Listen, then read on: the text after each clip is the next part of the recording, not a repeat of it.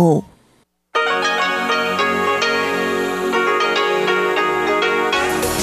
В эфире Международное радио Тайваня.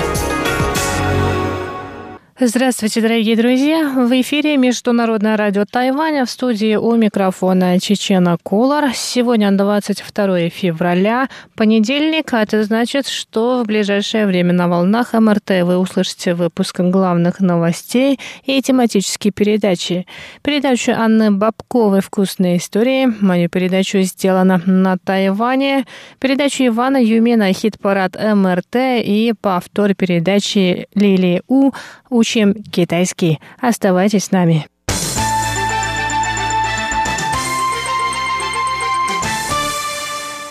Это главные новости 22 февраля.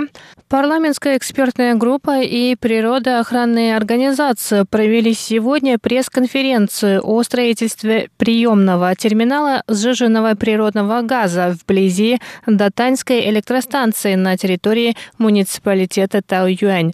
Защитники природы считают, что строительные работы могут негативно сказаться на местной экосистеме, в частности на водорослевых рифах и кораллах Полисиатус чайшаненсис, которые были обнаружены лишь в двух местах у берегов Тайваня.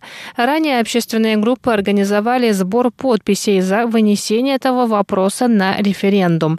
В ответ на это тайваньская нефтехимическая корпорация CPC заявила, что строительные работы ведутся согласно экологической экспертизе, проведенной в 2018 году.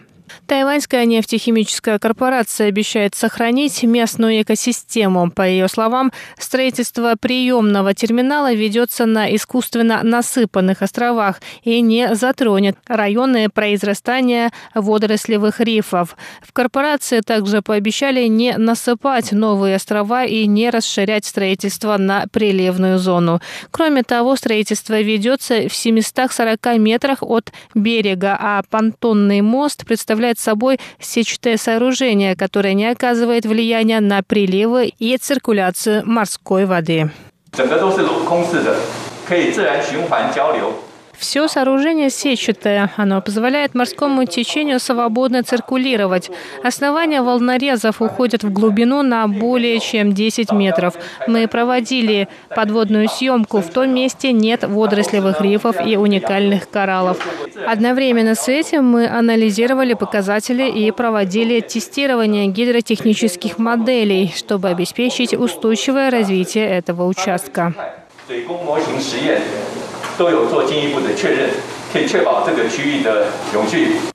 Корпорации добавили, что в ходе строительства приемного терминала с побережья было вывезено более 99 тонн мусора, что положительно повлияло на численность кораллов Полисиатус чайшаненсис.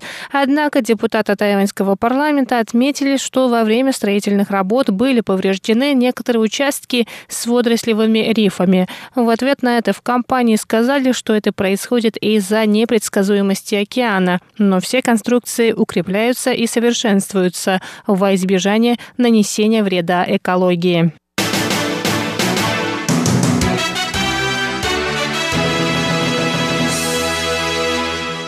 Хуалянская больница ЦИДИ пожертвовала врачам Эсватини 10 тысяч медицинских масок. Маски были переданы посольству Китайской республики Тайвань в этой стране. Директор больницы Лин Синьжун рассказал, что больница на протяжении многих лет сотрудничает с Эсватини, отправляя туда тайваньских специалистов и принимая врачей из этой страны для повышения квалификации.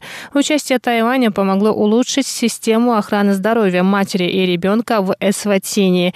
Стало известно, что в одной из больниц в Эсватине, основанной при поддержке Хуалянской больницы, ЦИДИ и Совета по делам национального развития, 300 человек персонала получали одну упаковку медицинских масок в месяц. По словам представителя больницы ЦИДИ, на Тайване в настоящее время нет дефицита масок, поэтому было принято решение помочь коллегам в Эсватине. Кроме масок, в Эсватине были отправлены упаковки травяного чая для для повышения иммунитета, разработанного специалистами Хуалянской больницы.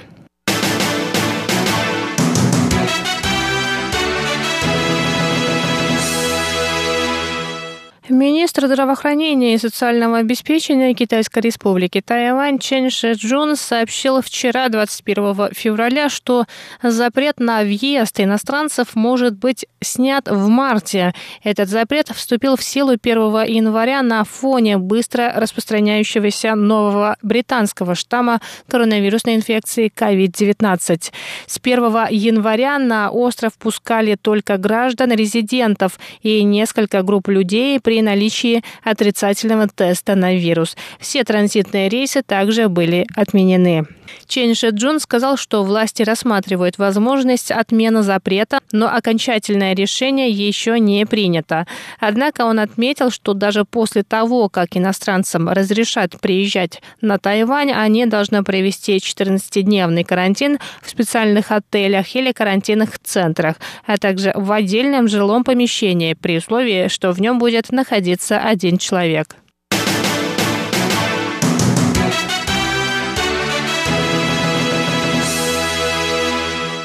Восемь отелей и два спа-центра на Тайване стали победителями премии туристического гида журнала Forbes. Среди них тайбэйский отель Mandarin Oriental – единственный обладатель пяти звезд. В ежегодном гиде представлены 1800 ресторанов и спа-центров по всему миру. Они поделены на три категории – пять звезд, четыре звезды рекомендовано. Сообщается, что инспекторы гида посетили эти места до и во время пандемии COVID-19. Среди тайваньских отелей 5 звезд получил отель «Мандарин Ориентал», расположенный в Тайбэе. Он получает наивысшую оценку туристического гида Forbes 5 лет подряд. 5 звезд вручаются выдающимся и легендарным объектам с безупречным сервисом и потрясающим обустройством. И еще 4 тайваньских отеля Regent Taipei, Taipei Marriott Hotel, W Taipei и Shangri-La получили по 4 звезды за высокий уровень обслуживания и качества. Кроме того, отели Sleet Hotel, Grand Hyatt Hotel и Humble House в Тайбэе попали в категорию «Рекомендовано Forbes». Помимо отелей в гид Forbes попали два спа-центра на Тайване. Один в отеле Mandarin Oriental, другой в отеле Regent Taipei.